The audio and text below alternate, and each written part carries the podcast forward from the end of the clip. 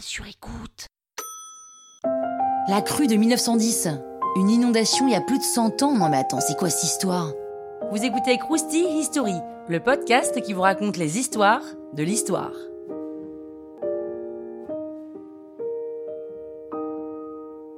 Paris en 1910, c'est l'un des plus grands ports de France à cette époque, au même titre que Le Havre ou Marseille. La ville est en pleine mutation, il y a de plus en plus de véhicules, de plus en plus de lignes de métro, de plus en plus d'installations électriques. Mais l'hiver 1910 est très pluvieux et très froid. Les sols ont gelé et les sous-sols sont saturés. Le 20 janvier 1910, alors je risque de dire cette date de nombreuses fois pendant 3 minutes, hein, je vous préviens, la navigation de la Seine est arrêtée car il n'y a même pas assez de place pour passer sous les ponts.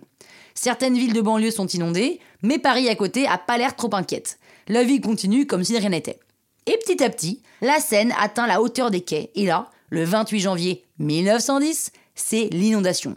C'est la crue, quoi. Une centaine de rues et 20 000 immeubles sont touchés, la moitié des lignes de métro sont inondées, la ligne 4 du métro qui venait juste d'être inaugurée est fermée, ah bah ça, il y a des choses qui changent pas, l'eau est glacée et polluée par les égouts qui refluent, des cas de typhoïde et de scarlatine sont signalés. La crue cause des dégâts à hauteur de 400 millions de francs or, soit environ 1,6 milliard d'euros. Le gymnase de la rue Saint-Lambert est transformé en dortoir pour les sinistrés.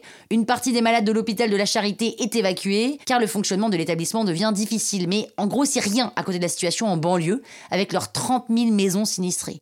Une usine explose à Ivry-sur-Seine, les cultures sont ravagées à Villeneuve-la-Garenne et des maisons s'écroulent il faudra attendre la mi-mars 1910 pour que la crue soit entièrement résorbée. C'est le plus important débordement de la Seine depuis 1658 quand même. Il n'y a pas de mort heureusement, mais c'est un gros coup pour l'économie parisienne. Aujourd'hui, on a un peu retenu la leçon, c'est-à-dire que dans les zones inondables, les normes de construction imposent que le niveau des rez-de-chaussée soit au-dessus de la crue de 1910. Croustille, hein? La toile sur écoute.